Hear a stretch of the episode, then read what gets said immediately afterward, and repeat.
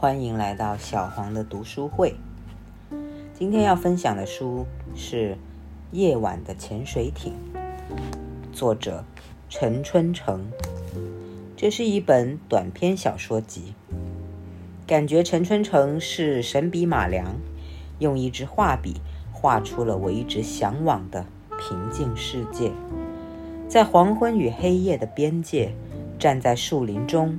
好像浓缩了人生的过程，体会张力十足的夕阳，洒满整片树林，又在瞬间堕入一片幽蓝的、寂静的天空，随即陷入无限的黑暗。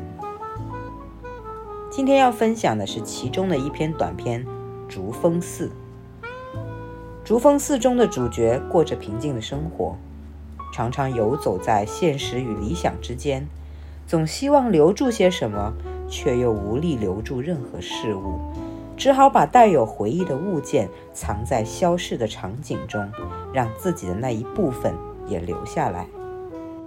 而就在他寻找藏物之所的过程中，无意发现了竹峰寺深藏的记忆，于是他与这个地方有了更深的连结。今天分享的是竹峰寺中的节选。来珠峰寺的头两天，我睡得足足的，从来没有这么困过。那阵子心里烦闷，所谓闷向心头瞌睡多，有它的道理。山中的夜静极了，连虫鸟啼鸣也是静的一部分。头两天只是睡，白天也睡。白天寺院中浮动着和煦的阳光，庭中石桌石凳，白得耀眼。向自身发出洁白的柔光，屋瓦渐渐被晒暖。这是春夏之间，我躺在一间仅有一床一桌的客房的床上，想象自己是个养病的病人，虚弱又安详。多少年没有睡过那样的好觉了，像往一个深潭里悠悠的下沉。有时开眼看看水面动荡的光影，又闭上。睡到下午四点多，实在不好意思了，起来吃了点面条，开始在寺中转悠。这时他们正在做晚课，每一个寺院的晚课内容不尽相同。竹峰寺的不算长也不短，三个人在大殿里嗡嗡地念诵，音节密集，用密集的音节营造出一种小规模的庄严气象来。站门外听，声势颇壮。听不出仅有三人，我就走出院去，四下闲逛。偏殿一侧深草中散落着不少明清的石构件，莲花柱础、云纹的水槽，多数都残损了。一只石狮子已经倒下，侧卧着，面目埋在草丛中，一副酣然大睡的样子；另一只仍立着，昂然的。踩着一只球，石料已经发黑，眼睛空落落地平视前方。我打着呵欠，懒洋洋地穿行在这一些废石荒草间。那石狮子像是被我传染了似的，也大大的打了一个呵欠，然后若无其事继续平视前方。我扭头对他说：“我看到了。”他装作没听见，一直平视前方。他前边只有一丛芒草。风一吹，摇着淡紫的心碎，于是我就走开了。黄昏时，我总爱走出寺去，到山腰去看看那个瓮。那个瓮是前年秋天慧行师傅发现的。根据本培的说法，那阵子他没事儿老在山上转悠，拿一根竹棒，东戳戳，西探探，想要找那块碑。先是找到一块石板。掉在南边山涧里，费了好大劲儿，人爬下去一看，上面没字儿，翻过来也没字儿。那石板显然不是天然的，怎么好好的一块石板会落在山涧里呢？谁也不知道。慧行还不死心，秋天又找到一块木板，这块木板被一块石头压着，埋在山腰深草中。慧行心想。是了，这是记号，东西一定藏在下面。搬开石头，揭开木板，是个瓮，瓮中空空如也，只有一层干掉的泥。这是下雨天泥水渗进去留下的。本培拿抹布把瓮里头淘洗了一遍，好大一个瓮，人可以蹲坐在里边。这是干什么用的呢？惠航说他去过广州，那边人喜欢吃深井烧鹅，就是这样，在地下挖个洞，埋个瓮，再把涂好料的鹅吊进去烤。没准以前寺里有个广东和尚，躲到这里来开荤。回去问慧灯，慧灯老和尚说：“不懂不要乱讲啦，出家人怎么能吃烤鹅？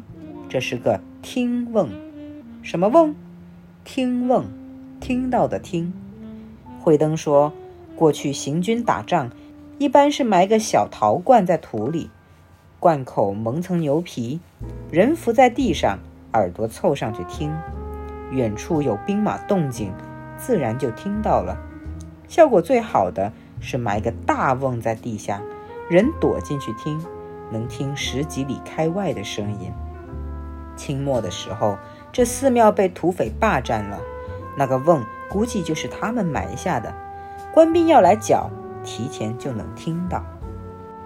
这些是从前我师傅告诉我的。那个瓮，我小时候就在那里了，也钻进去玩过。没想到这么多年了，还在。于是他们把那个瓮原样盖好，搁在那里。这回来寺里上山时，我听本培说起，觉得很有趣，没事总爱来玩玩。黄昏时，我又揭开木板，钻进梦里，盖好，躲在里头，油然而生出一种安全感，像是回到了自己的洞穴。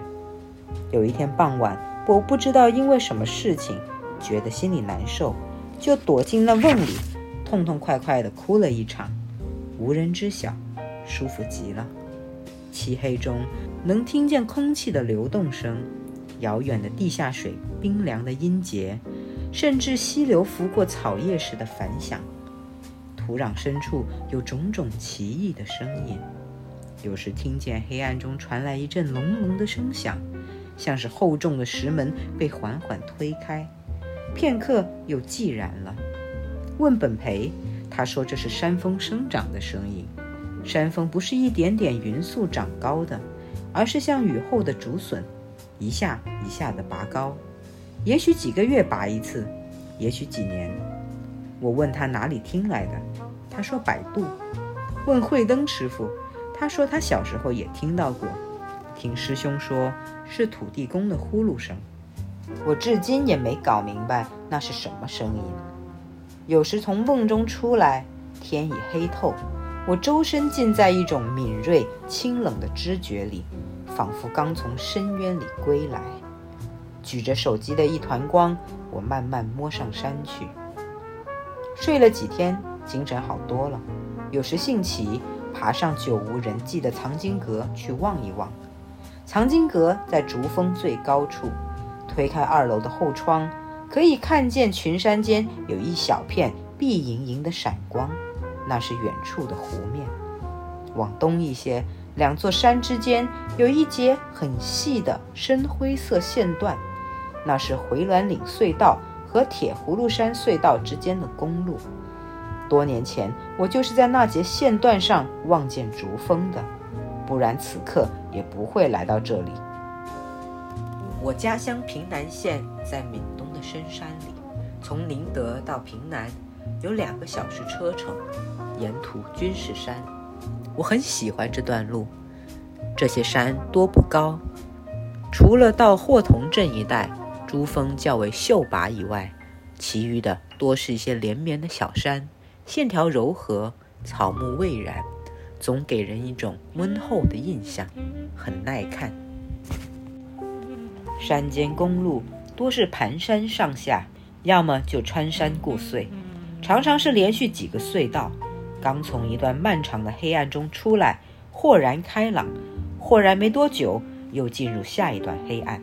在隧道中行车，想到自己身处山体内部，既有一点激动，又觉得安宁。回銮岭隧道很长，出了隧道，在进入铁葫芦山隧道之前，有大概二十秒的时间，可以望见上面的云天和四下的山野。大一的寒假，从宁德回平南的路上，这二十秒钟，我第一次望见了竹峰。竹峰和公路之间隔着一道水，山峰的下半截隐在前面一座山之后。这时，我望见竹峰的峰顶上，茂林之中露出一角黑色的飞檐。当时十分好奇，在那样绝顶山巅上，怎么会有人家？是为了防范土匪侵扰，还是躲避征税呢？我们本地的民居屋檐又没有像那样美丽的弧线，是道观。第二年暑假回来，路过那里，一望峰顶，却不见了那个檐角。也许是久无人居，坍塌了；也许之前所见只是幻觉。这一来，更增添了神秘感。到那年冬天，我又回来，车还在隧道里，我就准备好了。到了，一望，那眼角竟又完好的重现在峰顶。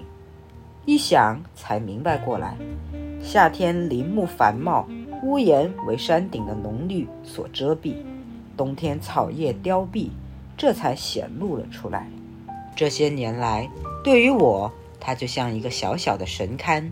安放在峰顶的云烟草树间，在我的想象中，无论世界如何飘荡，它都安然不动，是那样的一处存在。一直到大学毕业的那个夏天，我才下定决心要上去看看。我就要去遥远的城市工作了，无论如何要上去看看。一个念头搁久了，往上添加了种种想象，那就非实现不可了。即便明知幻想有破灭的可能，寻了个机会，我搭了乡间大巴，在回銮岭附近的站点下了车，问了一个老头，那座山叫竹峰，寺是竹峰寺。夏天天黑的晚，我冒险趁着最后的亮，一气上了山。山路还算好走，多是土路，难走的地方垫了石块。走到半山腰，树丛中窜出一只小兽，月光下远远地站住，向我望了一眼，又急急地回身窜入林中。到了寺门口，我敲了敲那扇木板门，门上的红漆剥落殆尽，只剩零星几块，像地图上的岛屿。过了好久，本培的声音懒懒地响起：“谁呀？”我还没答，门就开了。那是我第一次见到本培，那时慧航师傅还没来，寺中只有他师傅慧灯老和尚和他两个人。他还没有出家，是个住庙的居士。这人有点怪，医学院毕业，不知为什么跑来这寺庙住下，日常帮慧灯打理些事务。他的父母早已离婚，父亲经商忙，也管不了他，只好和他商定。当居士可以，出家不行。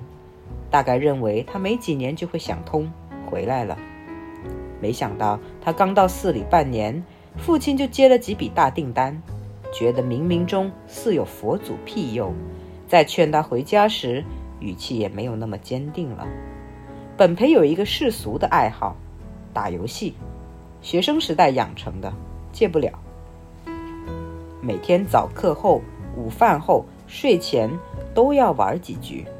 他说：“古有诗僧、书僧、棋僧，游戏僧也是与时俱进的产物。不过学佛之人沉迷游戏，总归不像话。”慧灯和他约定，游戏可以玩，只有一样，射击、打斗类的不行，因为会滋长戾气。本培说好，于是就下了一个单机版的实况足球。单机版的魔兽，慧灯不懂，其实也算打斗，天天玩玩不腻。他也玩游戏，也看经书，也种菜做饭，日子过得很有滋味。这几年不见，他倒胖了。他说是馒头吃多了。我出来时，庙里荒凉得很，大雄宝殿是废墟一片，哀草离离，只有僧房、斋堂、藏经楼几处地方较完好，连佛像都没有。房间里挂着佛祖、观音的画像，聊以代替。那晚，慧灯师傅和我招呼了几句，就早早睡下了。这是个枯瘦而话不多的老人。本培和我坐在寺门外乘凉，谈天说地，直到很晚才睡。银河从天顶流过，像一道淡淡的流云，风吹不散。本培大概挺久没有和同龄人聊天了，且乐于向我介绍山中的一切，说得很有兴味。不知为什么，我这人不爱交际，和他一见却很投缘，聊起来没完。也许是因为性格都有些怪癖，怪癖处又恰好相近。那次住了两天，和慧灯师傅道了谢，和本培留了联系方式，约好下次再来。我就走了，一走就是六年。如今我又回来了，这次回乡心里烦闷，一是刚换了工作，还有点飘然无着落的感觉；二是家里的老屋被拆，我在辞职和入职之间狡猾地打了个时间差，赚到了为期两个月的自由，哪儿也不想去，想回家休整休整。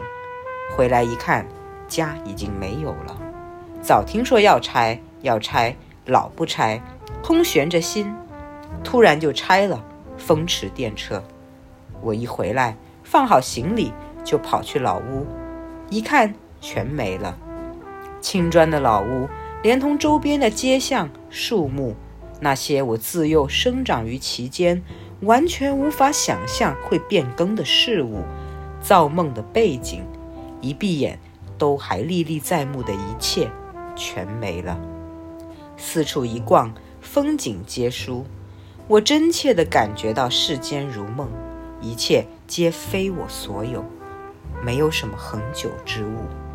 其实，在城市中生活，我早已习惯如此。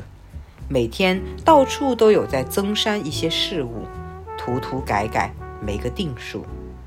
有什么喜欢的景致，只当一期一会。不倾注过多感情，也就易于洒脱，没了就没了。只是对于故乡的变动，我一时没有防备，觉得难以接受。无论如何，那座安放在群山之间、覆盖着法国梧桐浓荫的小县城，已经不复存在了。我总希望一切事物都按既定的秩序运行下去，不喜欢骤然的变更。我知道这是一种强迫症，毫无办法。前两年每天上下班坐车绕过一个交通环岛，岛心有一株大榕树，我很喜欢那株树悠然深秀的样子。上班时车从这边过，我看一下树的这半边；下班时从那边过，看一下那半边，好像非如此一天不算完整似的。那树也确实好看。某一天，它忽然消失了，没有什么理由，就是消失了。我无法解释它的消失，只好想象它是一只巨大的绿色禽鸟，在夜里古意而去了。我像丢了一个根据地似的，惘然了几天。后来，环岛上改种了一片猩红的三角梅，拼成五角星的形状。还有一处幽僻的小花园，废弃在博物馆的一角。我夜跑时最爱隔着铁栅栏向园中张望，心中烦乱时，遥想那些荒藤深草、落叶盘根，就渐渐静定下来。后来，它也消失了。楼盘像蜃楼一样在那里冉冉升起。相似的经历有许多次。似乎是在为老屋的消失而预先演练，让我好接受一些。榕树废园、老屋，这些像是我暗自设定的生活的隐蔽支点，如今一一失去了，我不免有种无所凭依之感。老屋那一带成了工地，围着铁皮墙，工地边上也像蜃楼一般起了两座售楼部，各亮着殷红的大字，刺在夜空上。左边是盛世御景，对面是加州阳光。我一阵恍惚，不知身在何世。我想，那些消逝之物都曾经确切的存在过，如今都成了飘渺的回忆。一些细节已经开始弥散，难以识别。而我此刻的情绪，此刻所睹所闻的一切，眼下都确凿无疑。总有一天，也都会漫幻不清。我们所有人的当下，都只是行走在未来的飘忽不定的记忆中罢了。什么会留下？什么是注定飘逝的？无人能预料，唯有接受而已。如此迷糊了几天，正在愤懑和惆怅间摇摆，忽然想起了竹峰寺，想起本培和慧灯师傅。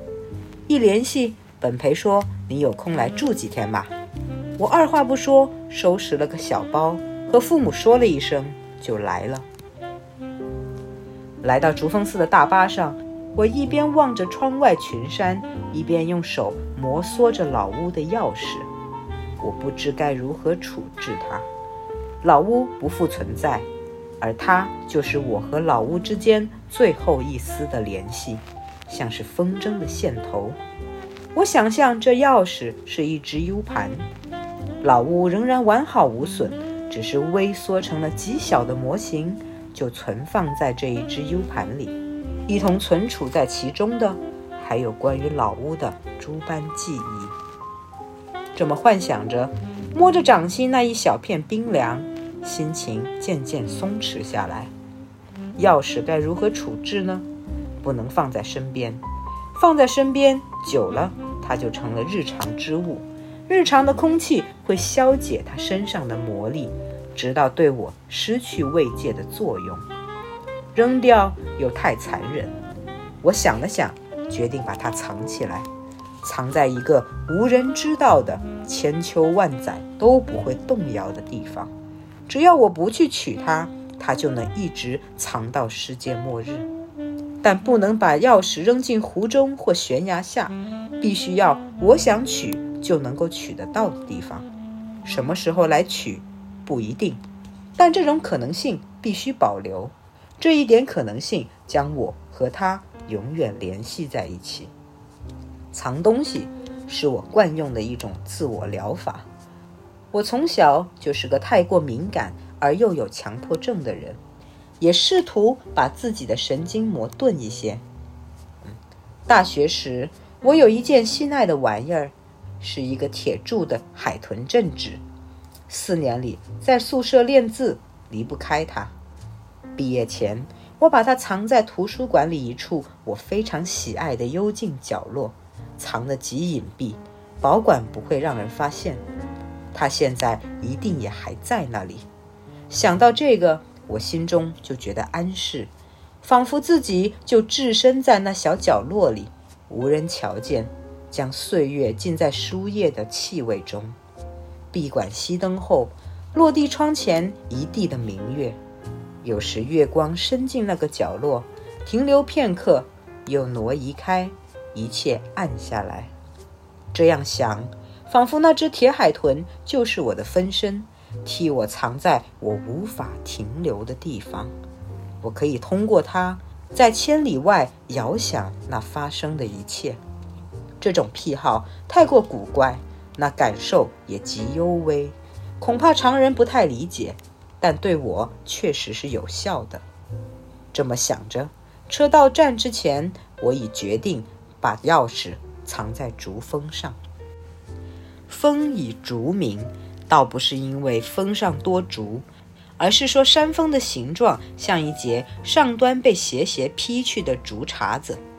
这比喻不知是什么人想出来的。倒也传神。春夏时，山头隐没在一片浓绿中，不大看得出来；待到秋冬，草木萧疏，露出苍然岩壁，这才显出一峰孤绝，宛若消城。确实像一节巨大的竹茶，直指云天。竹峰寺的格局如一般汉传寺院。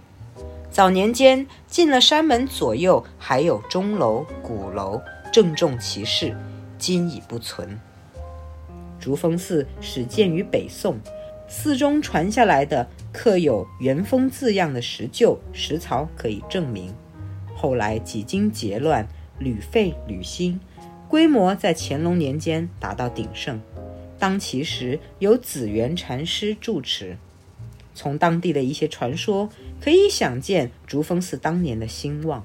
说是紫元禅师过七十大寿。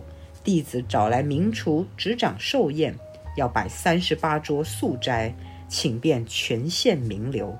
说法是一桌一岁，如此就能寿至一百零八岁。寿宴提前一年就开始准备，当时香火极旺，钱银不缺。厨师拟好菜单，请管事的大弟子过目，说其中有二菜一汤都需要用到芍药花瓣。一道菜要用干制的花瓣，一菜一汤则是要用新鲜的。芍药花本地少有，就是有成色也不佳。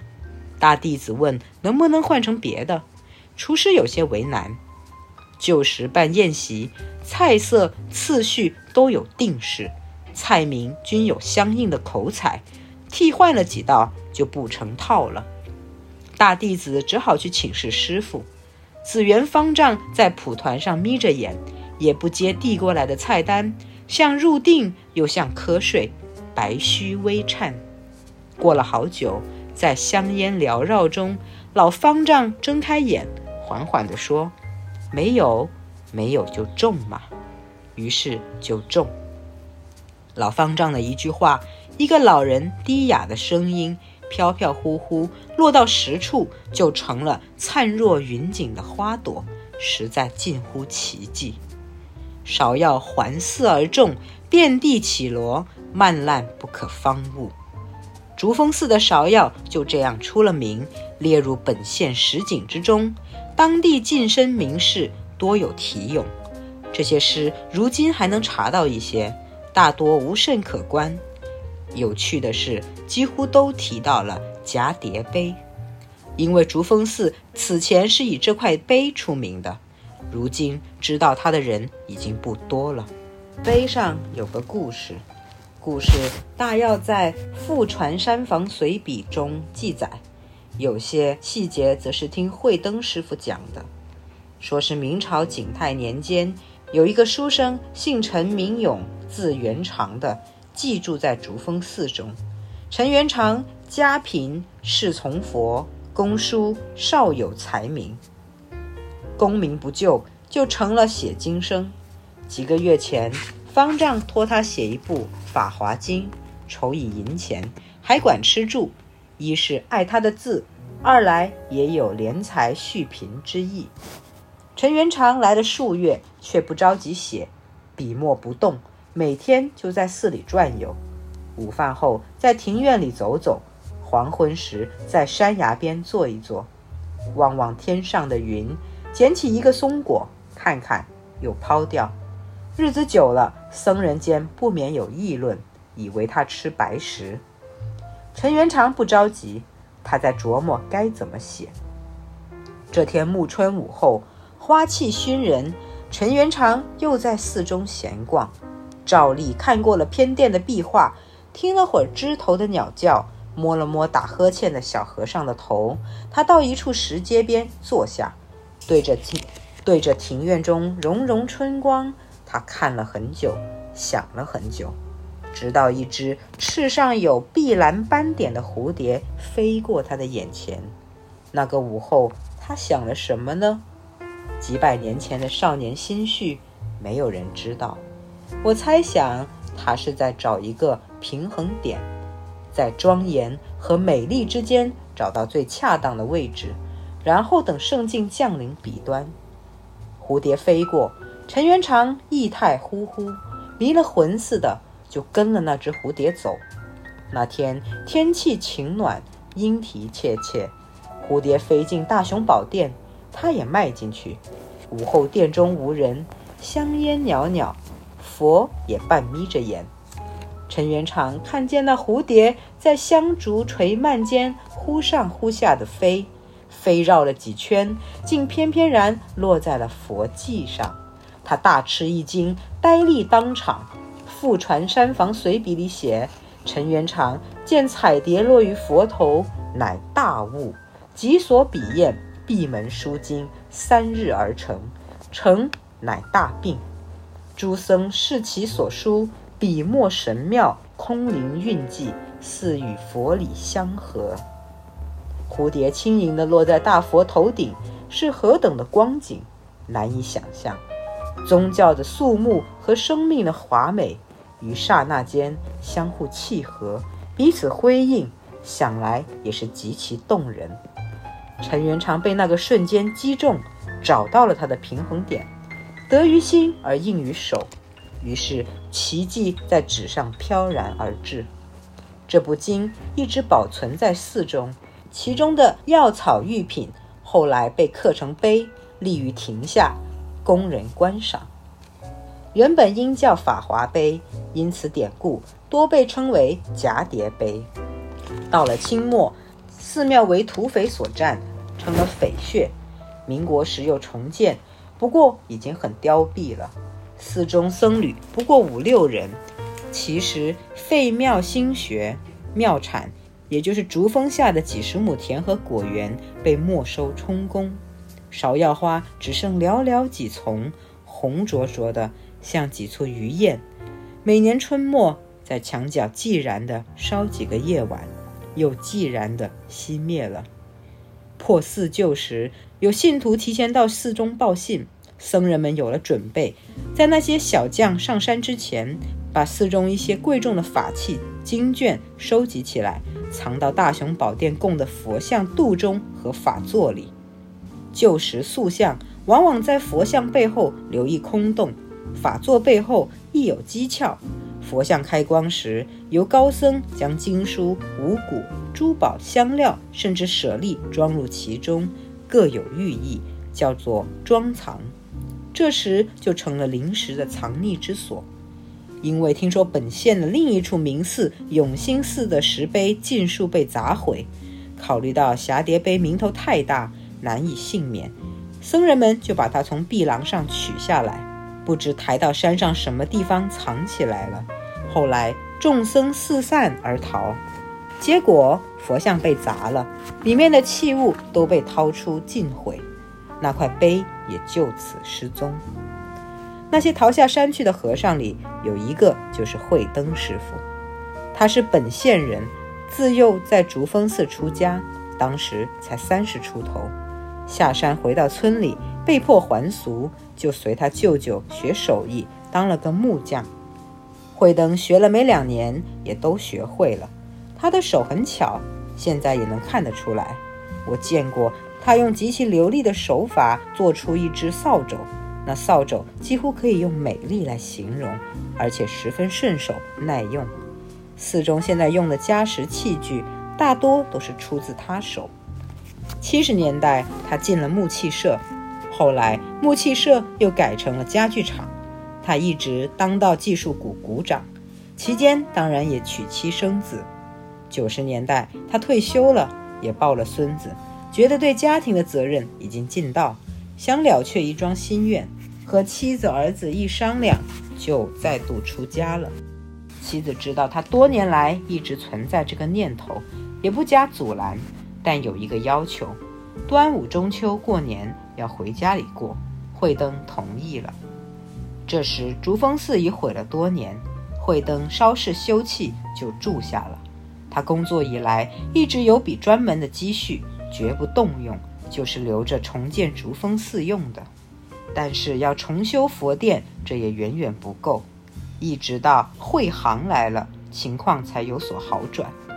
慧行是三十多岁出家的，他是扬州人。据说八十年代在北京上过某名牌大学，那时本科生都金贵，能考上那所大学前途无量。临毕业，他不知犯了什么错误，竟然没有拿到毕业证，被遣送回原籍。回乡后，他在扬州开了几年茶楼，也开过澡堂、素菜馆。他想来很会做生意，但是据他说，也受过不少刁难和勒索。也许正因为这些经历，他对权力非常热衷。平日最爱谈的是省级、市级的人事任免。开素菜馆时，结识了一些和尚，他觉得干和尚这行挺有前途，于是就把素菜馆转给了朋友，就出家了。他在九十年代末出的家，比慧灯稍晚，因此年纪相差三十多岁，望如父子，却以兄弟相称。这是个聪明绝顶的人，他到过多省，会说粤语、闽南语、温州话，京片子。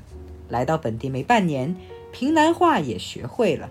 他的记性非常好，县里几个领导、老板的号码、生日，甚至家人的生日。他都记得一清二楚，随问随答。他这人诙谐健谈，俗而有趣，大家都很喜欢他。凭着这份机灵，他刚出家几年，就在西禅寺当到了点座，很得住持的赏识。因为升得太快，又被同辈排挤，常穿小鞋。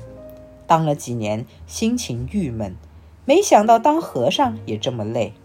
这时，慧灯师傅从山里给他打电话，聊到竹峰寺的近况。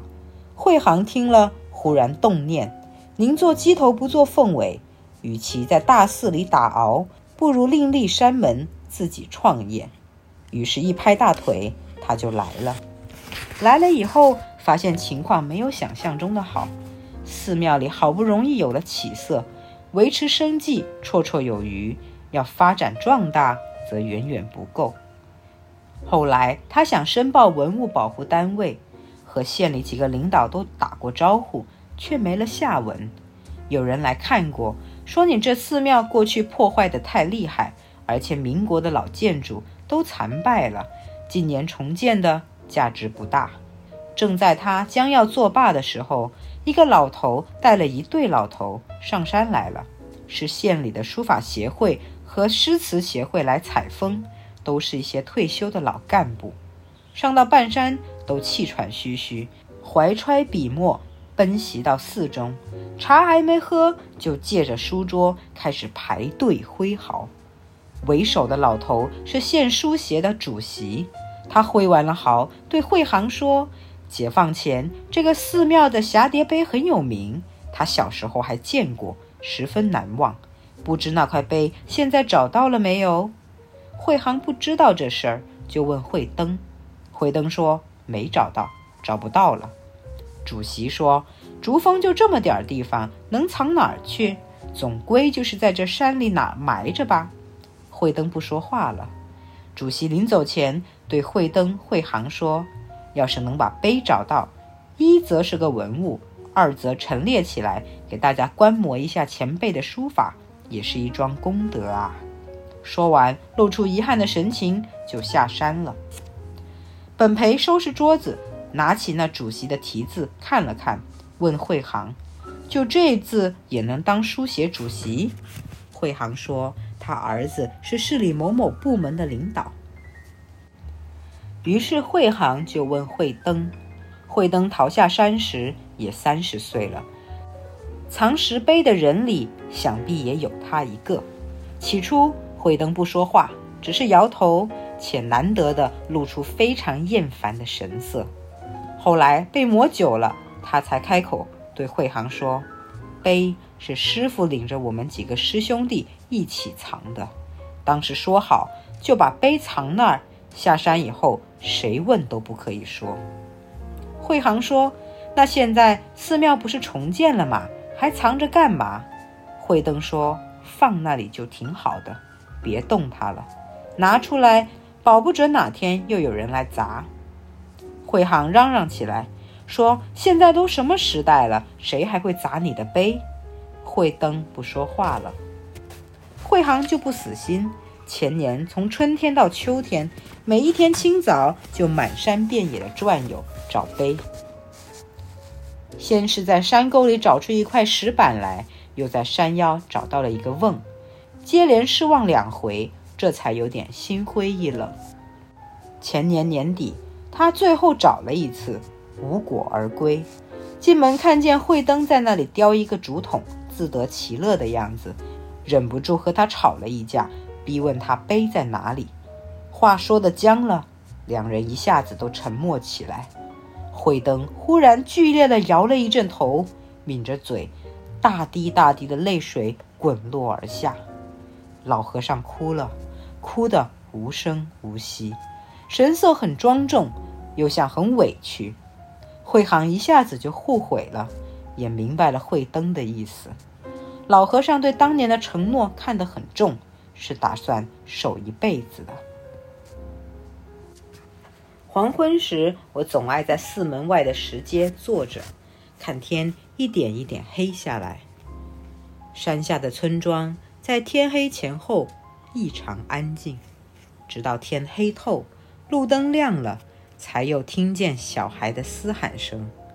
本培说：“这村里有个说法，说人是不能在外面看着天慢慢变黑，否则小孩会不念书，大人没心思干活。”我记起小时候似乎也听奶奶说过类似的话。为什么会有这种说法呢？天黑透了却不忌讳，小孩一样玩耍，大人出来乘凉。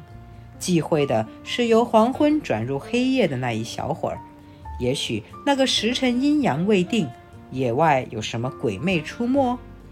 我想象在黄昏和黑夜的边界有一条极窄的缝隙，另一个世界的阴风从那里刮过来。做了几个黄昏，我似乎有点明白了，有一种消沉的力量，一种广大的消沉，在黄昏时来，在那个时刻。事物的意义在飘散，在一点一点黑下来的天空中，什么都显得无关紧要。你先是有点慌，然后释然，然后你就不存在了。那种感受没有亲身体验，实在难以形容。如果你在山野中，在暮色四合时凝望过一棵树，足够长久的凝望一棵树。直到你和它一并消融在黑暗中，成为夜的一部分。这种体验经过多次，你就会无可挽回地成为一个古怪的人，对什么都心不在焉，游离于现实之外。本地有个说法叫“心野掉了”，心野掉了就读不进书，也就没心思干活，就只适合日复一日地坐在野地里发呆。在黄昏和黑夜的缝隙中，一次又一次的消融，你就很难再回到真实的人世间，捡起上进心，努力去做一个世俗的成功者了。因为你已经知道了，在山野中，在天一点一点黑下来的时刻，一切都无关紧要。知道了，就没法再不知道。余光矮矮中，我想东想西。又想到了那块碑的去向，慧行不找了，我却对他起了浓厚的兴趣。山涧里怎么会找到一块没有字的石板呢？这事儿相当离奇。在我的想象中，那些字潜入了石头的内部。其实石板既是碑，那些字能在所有石头间流转。也许现在就藏在我脚下的石阶里，在住处中，在山石内。在竹峰的深处，灵光一般游走不定，悠悠闪动。这样想着，我坐了很久，直到钟声响过，本培打着电筒来喊我回去。夜里山中静极，说天黑了，其实是山林漆黑，天空却拥有一种奇妙的暗蓝，透着碧光，久望使人目醉神迷。黑色的山脊有朦胧的边缘。像宣纸的毛边，那是参差的树梢。四周很早就歇下了，灯一关，人就自然的犯困。满山重生有古老的音节。躺着算了算日子，来了半月有余，没几天就该回去了。我在黑暗中摸到床头的钥匙，想是时候把它藏起来了。藏在哪里好呢？清早起来，我在寺里寺外转悠。一面想，一个幽僻之处，一个无人知道的地方，一个恒久不会变更的所在，似乎满山随处都是。不对，随处挖个洞埋起来，不会给我带来那种安适感，那种暗搓搓的欢喜，隐秘的平和。我散着步，脑中想着藏钥匙，不免又想到和尚们藏碑。如果我是慧灯他们，我会把碑藏在哪儿呢？不，我不会埋起来。在我们看来，直到那场浩劫只有十年，忍忍就过去了。在他们也许觉得是永远。眼下种种疯狂将成为常态。碑埋在土里，百年后那些文字难免缓慢的厉害。是我不会把它埋起来，不埋还能藏在哪里呢？当成石板铺在廊下？不成，廊下铺的竟是错落的方块小石板，没有那么长条大块的。我踱步到碑亭下，打量那个碑座上的凹槽，琢磨了好一会儿，突然想起一件事，差点叫出声来。一个念头像一缕烟，在我心里袅袅升起。盘来绕去，饭后我和本培一同去菜园试弄茄子，我神思不属，差点没把茄子浇死。这些天来，我恨不得山中岁月能无限延长，这天却盼着天黑。天黑透时，我在房里已躺了半天，出来看看，四中一片静，各处都熄了灯。我回房拿了只小电筒。换了短裤，穿拖鞋，悄悄进了厨房，推开后门，走进了菜园。菜园里一味的黑，水流声在黑暗中听来格外空灵。我定了定神，没过小桥，却在岸边坐下，把电筒叼在口中，手扶岸沿，用脚去探溪水。水凉极了，我慢慢滑下去，在溪中站稳。水刚淹到大腿，溪中半是长草，高与人齐。我用手拨开，一步步往桥洞挪去，手脸被草叶刮得生疼。钻进桥洞时，和躲进瓮中有相似的感觉。桥洞因为背阴，没生多少草，人可以舒服地站着。拿手电往上一照，原来这小桥是由两块长石板拼成。长不到两米，一块稍宽些，一块窄，都蒙了一层青苔。两块石板的缝隙间有土，所以青苔尤为肥厚。石板搭在两边石砌的桥墩上，我把手电透进了石板，仔细看，窄的那块青苔只是青苔，宽的那块青苔下有字。我听见了自己咚咚的心跳声。用手摸了摸画笔的凹痕，这才确信自己猜的没错。字迹在苔痕后时隐时现。其实事情的经过很简单。白天我在脑中过了几遍，有了点信心，这才等到夜里无人下桥洞来验证。和尚们逃下山前，把贵重的法器藏在佛肚中。霞蝶杯太大，只能另藏他处。我要不是因为自己要藏钥匙，设身处地地推想一番，也绝对想不到碑在哪里。看碑座上凹槽的宽度，可以估计碑的尺寸。把竹峰寺前前后后想一遍，也只有这座小桥较为吻合了。和尚们把原来小桥抬起，用石碑替换了其中一块石板，再原样放好，架在桥墩上。他们大概还在上面原样铺了层浅土，踩实了，弄得和菜园厨房后门的土色一样。桥与岸浑然相连，不仔细看都留神不到下面是石桥。被替换出的石板，如果就近扔在桥边，小将们见了容易生疑，所以和尚们抬了它，远远地扔进了南边的山涧里，就是这么简单的一回事儿。我们日日从桥上过，谁也不会想到蛱蝶碑就在脚下。我举头端详着那些字迹，觉得那一笔一画看得人心中舒展，画笔间弥漫着一种古老的秩序感，令人心安。老屋的钥匙早放在口袋里，这时我摸出来，在手心用力握了握，给它一点温热，然后环顾桥下。见到石碑和桥墩的缝隙间封了一道很厚的青苔，我将青苔小心地揭开一点，然后趁着钥匙上的一点热度还没消泯，把它放了进去，推了推，塞实了，又把青苔小心地盖上。于是，我的钥匙、钥匙里储存的老屋、老屋的周边巷陌乃至整个故乡，都存放在这里，挨着那块隐蔽的碑。青苔日夜滋长，将它藏得严严实实。谁也发现不了，唯有我知道它的所在。今后无论身在何方，都能用想象和它接通。也许多年后，我会一时兴起，重来此地将它取出；也许永远不会。只要我不去动它，它就会千秋万载的藏在这碑的旁边，直到天地崩塌，谁也找不到它。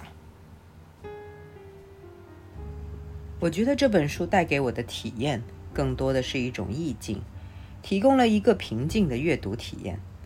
在无眠的夜晚，靠着床头，仿佛自己也悄悄融入了书中的风景，盖上了一层轻薄的纱笼，睡意也像引入山顶的竹峰寺一样，在摇曳婆娑的枝叶间若隐若现。我想把我的心藏在维园的树梢上。让它成为春天的一部分。我想把我的思绪藏在书页中，让它变得舒展平整。我也想把我的梦境藏在云团中，化成雨水浇在心上。我觉得有些书不必要给你什么样的感悟或知识，只需要像一场电影一样，为你制造一些场景，提供或消解一些情绪。为苍白的生活投下一块石头，泛起阵阵涟漪。好了，今天的分享就到这里了，希望你喜欢这一本书吧。